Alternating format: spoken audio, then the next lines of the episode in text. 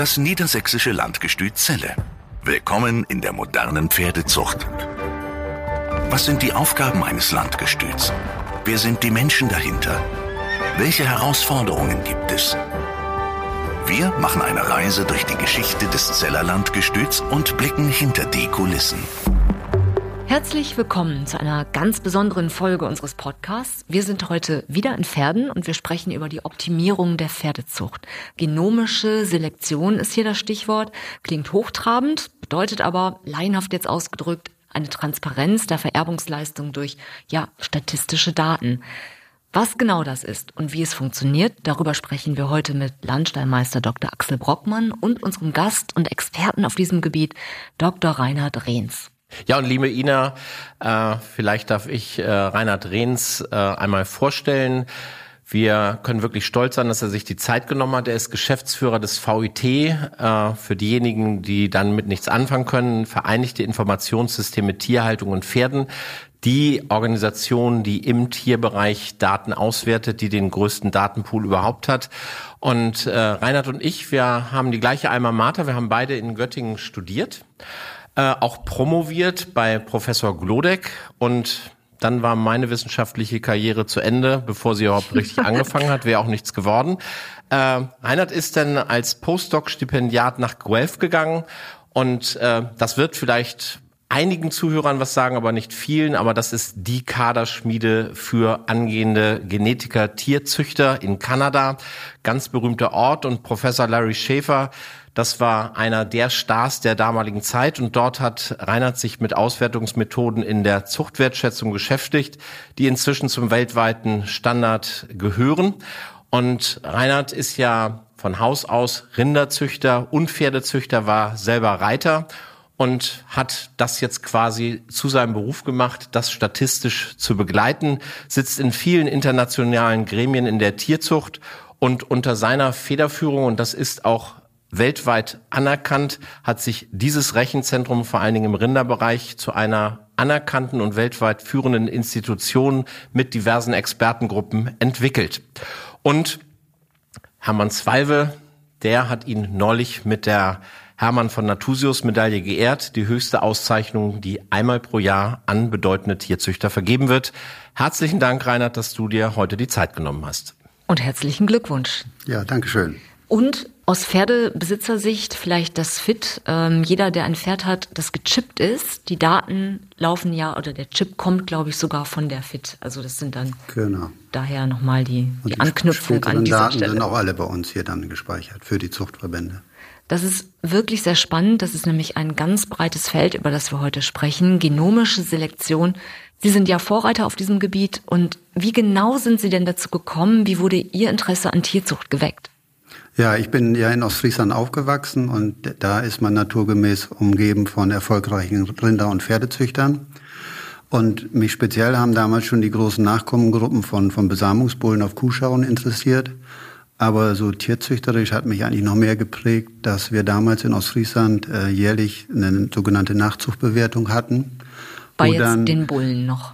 Nee, auch bei den Pferden und wo die ersten Fohlenjahrgänge dann eines Junghengstes äh, gezeigt wurden. Und das war für uns so als Jungzüchter immer ein Pflichttermin, weil man dann von 20, 30 unselektierten Fohlen äh, die Vererbungsleistung des Vaters schon ganz gut ableiten konnte. Vor allen Dingen, weil man sie im, ja, mit ihren Müttern dort laufen sah. Erinnern Sie sich an einen Hengst? Äh, ja, das waren so wie Exponent, war so einer, der, der mich damals beeindruckt hat, den wir dann auch, mein Vater nicht eingesetzt haben. Und äh, ja, bei mir war es so, dass ich äh, von der, von der schulischen Leistung vielleicht Mathe und Physik so eher mein Ding war und hätte vielleicht auch ein brauchbarer Maschinenbauer werden können. Aber mich hat eigentlich mehr fasziniert, was ich dann so erlebt habe, dass zum Beispiel ein fuchsfarbener Hengst und eine braune Stute auf einmal einen Rappfohlen gebracht haben. Und das hat mich dann bewogen, Landwirtschaft zu studieren in Göttingen. Und dann habe ich mit Professor Glodek und mit Professor Swalver auch zwei gute Lehrmeister gehabt. Und in Ihrer Tätigkeit wird ja vielleicht beides vereint, die mathematische Seite genau. und auch das Interesse für, für Zucht. Genau. Ähm, und man kann auch, das habe ich in meinen einleitenden Worten vergessen, man kann natürlich Statistik machen und man kann sich mal Nachzuchtbewertung ansehen, aber das zusammenzukriegen und dann auch noch ein erfolgreicher Pferdezüchter zu werden, das ist schon was ganz Besonderes. Prüfungssieger, Freier von Stenglin-Preisträger, Don Index kommt aus der Zucht von Reinhard Rehns, ist aufgewachsen in Hundesrück und äh, hat über Jahre bei uns die Decklisten mit angeführt. Naja, da lässt man ja fast vermuten, dass da die gute Zucht auch nicht nur dem Zufall überlassen wurde, sondern dass Daten eventuell auch eine Rolle spielen. Genomische Selektion, das klingt hochtrabend, in Kürze zusammengefasst. Was bedeutet es genau? Ja, die genomische Selektion macht eigentlich im Grunde nichts anderes als bei diesen frühen Nachzuchtbewertungsterminen, dass es sich den Vater anguckt, die Mutter und das Fohlen in diesem Dreieck. Und äh, ja, sie macht sich da eigentlich zunutze, dass ein Fohlen nur die positiven oder negativen Gene ausprägen kann oder haben kann, die bei den Eltern schon vorhanden waren. Und jetzt sind wir so weit, dass wir die äh, in einem Labor die Abfolge der Gene auf den Chromosomen ähm, ja, verfolgen können also die, und ablesen die Erfolgsgene, können. ich frage jetzt mal laienhaft, ja. sind identifiziert. Man weiß genau, diese Gene geben die Leistung zum Beispiel genau. bei Springenpferden weiter genau. oder die Farbe. Genau. Das wird statistisch erfasst. Genau. Früher konnten wir ja nur mit der Erblichkeit von zum Beispiel 50 Prozent bei Springmerkmalen sagen, okay, das ist ein erbliches Merkmal, relativ viel wird vererbt von den Eltern an das Fohlen. Aber jetzt wissen wir auch genau auf den Chromosomen, wo diese einzelnen Punkte sind, die eben eine positive Springvererbung machen oder eine negative. Nach welchen Merkmalen schauen Sie genau? Ja, die genomische Selektion wird, wird zuerst bei den Leistungs- und Exterieurmerkmalen möglich sein, weil wir dort auch Daten haben. Also wir brauchen ja Beobachtungen.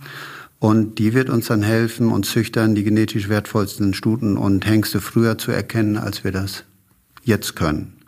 Und da sind wir übrigens nicht alleine unterwegs. Zum Beispiel das KWPN in, in Holland hat jetzt äh, im April auch diese Methodik schon für ihre nicht nur für OCD, sondern auch für alle Merkmale eingeführt. Also das ist eine hochaktuelle Thematik. Da gehen wir dann nochmal genauer genau. drauf ein. Also es geht nicht nur um Leistung, es mhm. geht auch dann um die Gesundheit genau. und um äußere Merkmale. Viele Hengste, viel Auswahl und wenig Überblick über die Vererbungsleistung.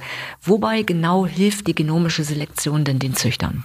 Ja, wenn wir uns das jetzt mal so angucken, bisher musste ja ein Hengst ungefähr acht bis zehn Jahre alt werden, bis wir dann anhand seiner Nachkommen, die dann irgendwo so drei bis sieben Jahre alt waren, ablesen konnten, welche Hengste eher durchschnittliche oder auch hohe oder auch schlechte Genkombinationen so an ihre Nachkommen vererbt haben.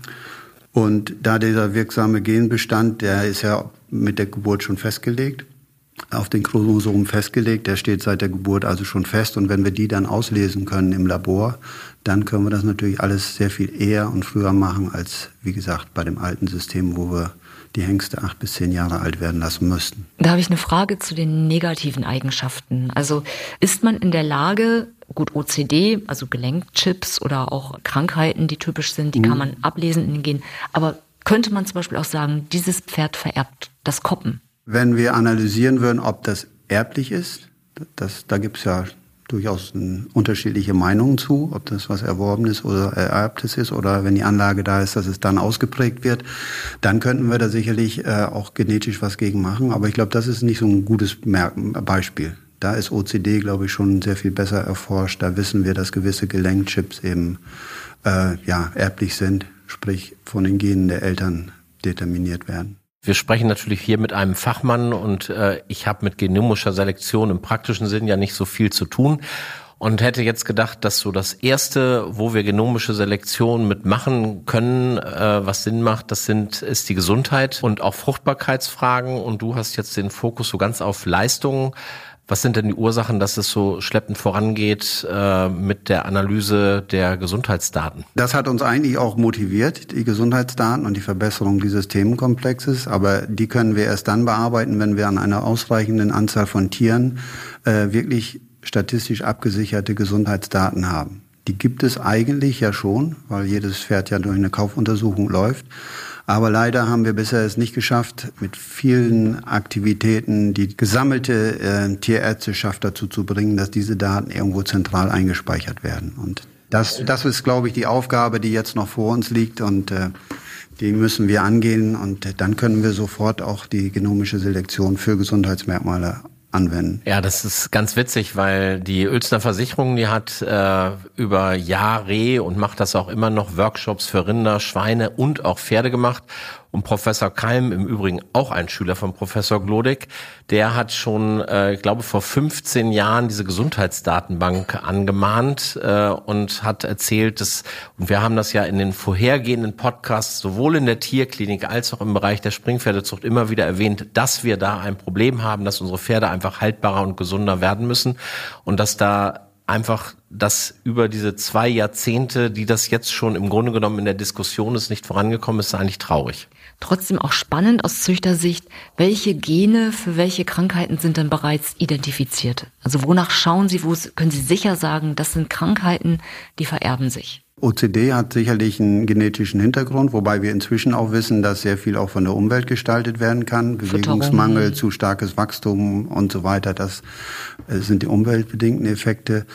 Von den anderen Erkrankungen wissen wir, wie gesagt, noch nicht so viel, weil da bräuchte man erstmal eine Menge an Daten, um schätzen zu können, sind die erblich. Wonach schauen denn die Holländer? Die haben, wie gesagt, OCD sehr systematisch analysiert. Äh, WFFS natürlich, das ist ja hier auch schon. Ja, gut, bei WFFS reden wir ja über einen anderen Komplex noch. Das ist ja eine Erbkrankheit oder eine genetische Besonderheit, die äh, natürlich mit der genomischen Selektion auch jetzt mit den Daten, die wir aus dem Labor bekommen, besser zu bearbeiten sind. Mhm. Aber haben die Holländer diese Datenbank? Also die haben die schon sehr früh ja, für OCD gehen die meines Wissens hin und äh, äh, von bestimmten Nachkommen zufällig ausgewählt werden dann die geröntgt. Die Daten werden äh, objektiv von Team von Tierärzten äh, eingeordnet, sodass da auch nicht unterschiedliche Bewertungen so zum Tragen kommen. Und äh, das ist für mich, also das ist nach meinem Kenntnisstand die Datengrundlage, mit denen die das machen. Werden auch nach Stoffwechselerkrankungen gesucht? PPID, zum Beispiel EMS, also Rehe oder Cushing? Genau, das wären alles Dinge, wie gesagt, wenn wir die, wenn wir die Daten hätten, dann könnten wir das analysieren. Aber wir müssen von, von der anderen Seite rankommen. Wir müssen erstmal die Daten haben und dann können wir sie auch mit dem Genom in Beziehung setzen und können sehen, ob wir da Genregionen identifizieren können. Und damit können wir dann nachher züchterisch arbeiten. Aber das muss der, der Weg muss so rumgehen. Und warum hakt es da? Bei den Rinderzüchtern haben wir das ja geschafft, dass wir äh, die Daten aus der tierärztlichen Bestandsbetreuung zu uns bekommen. Der große Unterschied für mich ist, äh, für einen Rinderzüchter, der verkauft seine Kühe nicht, der will sie eigentlich nur wissen, was mit denen los ist, sage ich mal salopp. Und bei den uns Züchtern, wir wollen ein Pferd verkaufen und wenn damit geht jedes Pferd durch eine Kaufuntersuchung. So und äh, da ist eben der sensible Punkt mit dem Kaufrecht, dass dann entsprechend später vielleicht mal der Kauf gewandelt werden kann oder Schadensersatz gefordert werden kann, wenn dort irgendwelche Dinge auf dokumentiert sind. Ich kann mir auch vorstellen, dass Datenschutz eine große Rolle spielt. Und haben Sie da die Unterstützung bei den Züchtern oder mauern die eher? Also die Züchter, die sich damit schon beschäftigt haben, die haben äh, da eigentlich sind da sehr offen. Und die wollen ja auch das Thema, wir alle Züchter wissen ja, dass dieses Thema Gesundheit uns schon drängt und schmerzt und wollen das verbessern. Also von, von den aufgeklärten Züchtern, glaube ich, habe ich bisher wenig Kritik äh, erfahren oder auch bekommen an der, an der Geschichte. Äh, was teilweise vermischt wird aus Unwissenheit, dass man denkt, genomische Selektion ist Gentechnik. Äh, das ist nochmal mir wichtig, auch heute zu betonen, genomische Selektion. Wir lesen nur das, was sowieso schon da ist, bei dem, bei dem Pferd aus. Wir verändern da nichts dran, sondern lesen das aus und analysieren das. Wie gesagt, das hat überhaupt nichts mit Gentechnik zu tun. Äh, und äh, das muss man, glaube ich, mal betonen. Das ist, glaube ich, auch tatsächlich so ein Punkt. Du hast WFFS und PSSM angesprochen. Ich glaube, unsere Züchter müssen sich mit dieser ganzen Methodik genomische Selektion und auch einer einfachen Genanalyse zum Erkennen von WFFS oder PSSM, was ja auch noch im Forschungsstadium ist, aber WFFS wissen wir ja mehr. Äh, das ist einfach eine Angst, der hat das, die können ihre Stuten testen und dann paaren sie nicht zwei positive miteinander an. Das wäre eigentlich total einfach. Und es wird einfach aus irgendwelchen Ängsten, aus irgendwelcher Unwissenheit nicht getan. Diese Hengste haben wenig zu decken.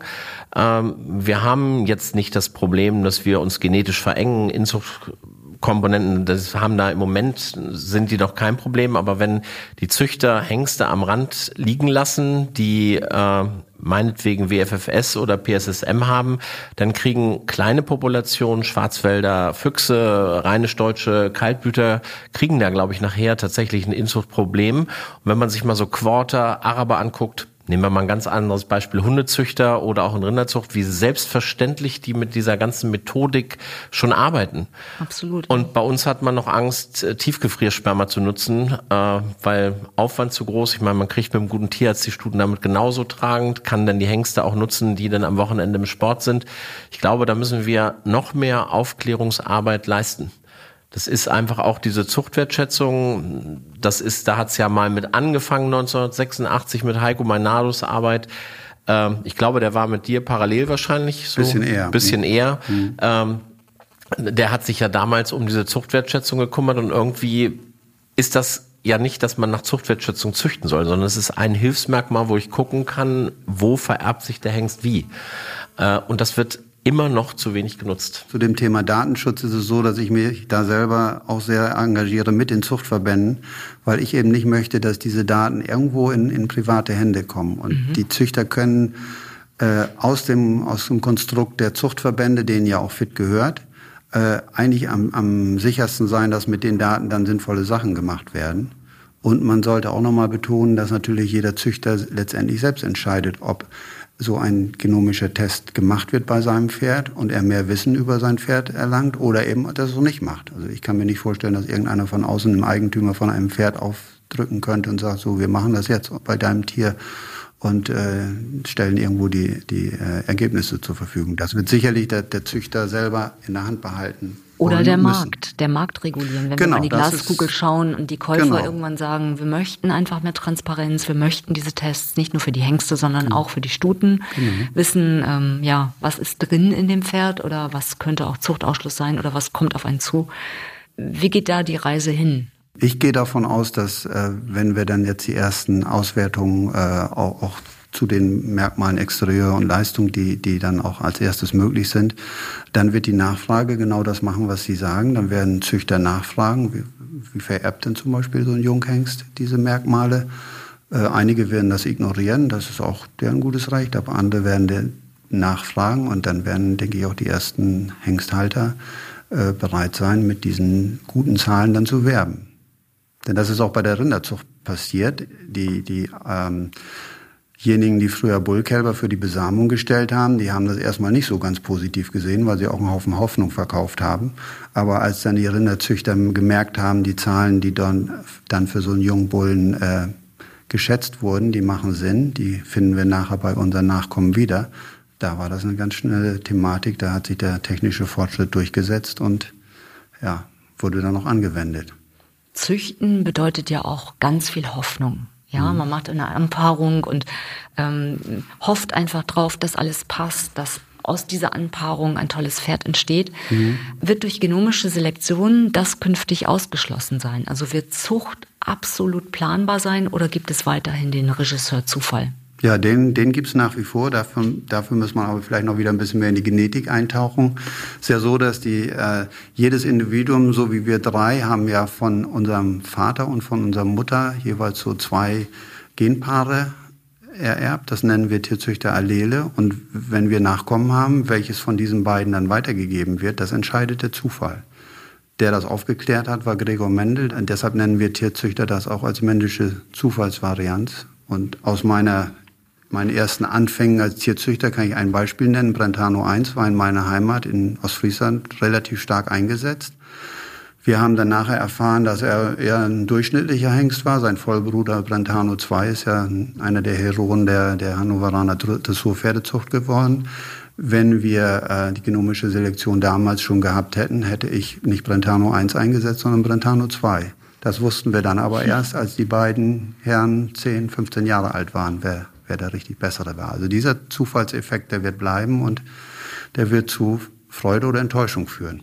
Ja, aber wie Reinhard sagte, nachher, wenn man das Fohlen analysiert, weiß man sehr früh schon, welchen guten, welchen schlechten Teil er von den Eltern geerbt hat. Wir haben ja in unserem Springpferde-Podcast darüber gesprochen, wie lang der Weg ist, bis wir überhaupt sehen können, ob ein Hengst springen und bis er die ersten Nachkommen, da ist der neun Jahre alt, bis die ersten Nachkommen die ersten Springpferdeprüfungen gehen.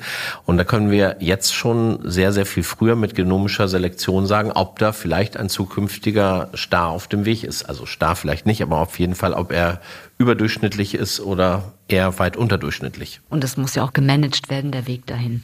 Aber ich habe richtig verstanden, je mehr Verbände, je mehr Züchter, je mehr Pferdebesitzer sich beteiligen, desto aussagekräftiger insgesamt die Ergebnisse. Ja, das, das wissen wir auch aus den anderen Nutztierarten, also Rindschwein und Geflügel, die da ja etwas weiter sind dass man sowas eigentlich nicht alleine machen kann als Zuchtverband, sondern dass man relativ viele Tiere in einer Lernstichprobe braucht, so nennen wir Tierzüchter das, von wo wir Leistungsbeobachtungen haben oder auch Gesundheitsmerkmale und so weiter und die Genanalysen aus dem Labor.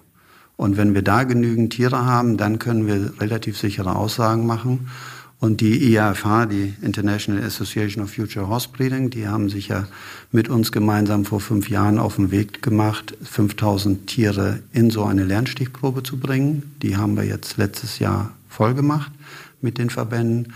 Und jetzt fangen wir erst, können wir auch anfangen, diese Dinge auszuwerten. Ja, und bei der Einführung, Reinhard, korrigier mich, wenn es nicht so ist, habe ich, glaube ich, eine Sache noch vergessen. Reinhard äh, mit seinen Expertengruppen hier am VIT, aber Reinhard war auch Mitglied in der Interbull, die nämlich versucht, diese Daten und die Tierzucht auch über den deutschen Tellerrand hinaus zusammenzuführen. Und sowas ähnliches gibt es bei uns im Pferdebereich mit Interstallion auch, wo man also versucht, dass auch Daten aus anderen europäischen Ländern oder der WBFSH angeschlossenen Länder in diesen Datenpool mit reinzubringen. Also Leistungsdaten, da geht es jetzt noch nicht um genomische Selektion, aber das ist natürlich erstmal eine wichtige Grundvoraussetzung, dass wir über diese vielen weltweiten Verbände da auch Daten entsprechend zusammen haben. Aber es ist jetzt auch wunderbar, dass jetzt eigentlich äh, ab April diesen Jahres alle deutschen Warmblutzuchtverbände in dieser EAV zusammengeschlossen sind, weil damit haben wir jetzt natürlich auch die Chance, relativ schnell die Lernstichprobe noch weiter zu vergrößern und ähm, auch eine geschlossene äh, Entwicklung mit den deutschen Zuchtverbänden gemeinsam auf den Weg zu bringen.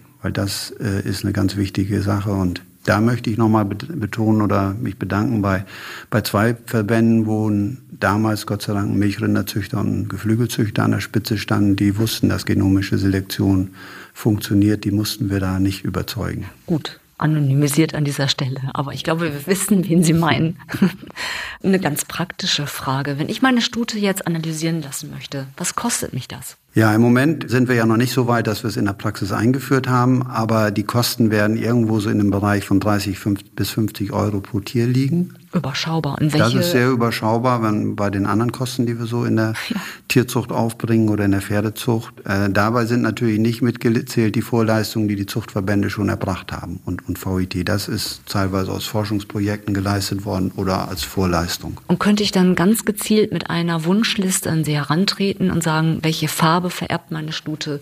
Ähm, macht sie eher kleinere, eher größere Pferde? Ist das auslesbar oder wie läuft das Verfahren ab? Ja, diese beiden Dinge, die Sie gerade äh, skizziert haben, die funktionieren heute eigentlich schon. Das haben wir im, im ersten Testlauf, das wird im sicherlich im nächsten Frühjahr allen Züchtern angeboten werden, dass man die Farbgenotypen auslesen kann. Dass man zum Beispiel weiß, ob das ein brauner oder ein schwarzer reinerbig dunkel ist oder eben auch Füchse macht. Das ist relativ einfach, ja, aber ich glaube, so ein schönes Demonstrationsprojekt für die Züchter, dass sie das mitbekommen. Und die Größe, die ist ja hocherblich, äh, da sind wir auch dabei, das als mehr oder weniger erstes Merkmal dann an den Start zu bringen. Und dann werden andere Merkmale sukzessive folgen. Welche zum Beispiel? Ähm, ja, wie gesagt, die, extra, die ganze Exterieurpalette, durch die lineare Beschreibung, die ja jetzt auch eingeführt ist und bei vielen Zuchtverbänden eingeführt wird, haben wir jetzt eigentlich erstmals das, das Datenmaterial, um das vernünftig zu bearbeiten. Das war früher ja, wo es nur eine Note gab, wusste ich nicht, ob der den langen Wolkentanzrücken hat oder nicht, aber jetzt weiß ich's. Das ist übrigens auch eine Mitarbeiterin hier aus dem Haus, Frau Stock, äh, die mittlerweile, glaube ich, Privatdozentin ist, habilitiert ist, die hier intensiv mit forscht und die hat dieses äh, Projekt der linearen Beschreibung auch mit in den Verbänden eingeführt. Ich war selber ein paar Mal mit ihr los, sie hat das auch mit sehr viel Inbrunst gemacht und selber auch, ich glaube, Züchterinnen und Reiterinnen, also auf jeden Fall dem Pferd auch etwas verfallen und ist dann mit ihrem Pad durch die Gegend gegangen und hat da Werbung für gemacht und gezeigt, wie es geht und mittlerweile ist das Standard. Also auch hier wieder das Rechenzentrum in Pferden. Vielen Dank. Axel, ich denke, mit diesem Podcast tragen wir einiges zur Aufklärung bei. Genomische Selektion verliert vielleicht ein bisschen den Schrecken. Dr. Rehns, vielleicht können Sie noch die abschließenden Worte nutzen, um einen Werbebreak für genomische Selektion zu machen. Was sind die Vorteile? Warum sollten Züchter dem eher positiv gegenüberstehen und auch Hengsthalter als äh, skeptisch. Wir Züchter streben da ja nach, unsere besten Stuten zu vermehren und anzupaaren an die besten Hengste. Und da wird das Thema, äh, wird das Werkzeug genomische Selektion oder genomische Zuchtwertschätzung uns ja doch sehr viel mehr Möglichkeiten geben, als wir das in der Vergangenheit hatten. Und ich glaube auch, dass dann viel mehr noch so wie ich selektiere, ich versuche eigentlich Junghengste wenig anzupaaren, weil ich mit meinen zwei Stuten mir das eigentlich nicht leisten kann äh, da zu viel zu experimentieren. Ich mache es ab und zu doch mal, aber äh, da werden wir dann äh, schon viel mehr Selektionserfolg haben, wenn wir eben ein bisschen mehr wissen über die Vererbungsleistung eines Junghengstes zum Beispiel. Und was steht bei der genomischen Selektion im Vordergrund? Leistung oder Gesundheit? Äh, das wird das gesamte Merkmalsspektrum sein, was äh, wir abdecken. Ein Dressurpferdezüchter hat ja so seine Rittigkeit, die Gangmechanik und so weiter, diese Dinge, die er verbessern möchte. Ein Springpferdezüchter hat andere Merkmale und uns allen gemeinsam ist die Gesundheit. Da werden wir nur mit der genomischen Selektion weiterkommen. Vielen Dank. Perfektes Schlusswort. Ja, herzlichen Dank, Reinhard. Und natürlich auch Ina. Und für die nächste Folge machen wir wieder einen Ausflug. Es geht auf den Platenhof. Da besuchen wir die Reiterin, Züchterin, Grand Prix-Richterin und Ausbilderin Ute von Platen.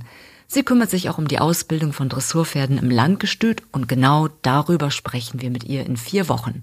Empfehlt diesen Podcast gern weiter, wenn er euch gefällt. Wir freuen uns immer über eine positive Bewertung und schickt jederzeit euer Feedback an podcast@landgestüt-zelle.de. Vielen Dank und tschüss. Und tschüss. Das niedersächsische Landgestüt Zelle. Willkommen in der modernen Pferdezucht. Damit ihr keine Folge verpasst, abonniert uns und folgt uns auf Facebook und Instagram. Alle Infos auch unter landgestützelle.de.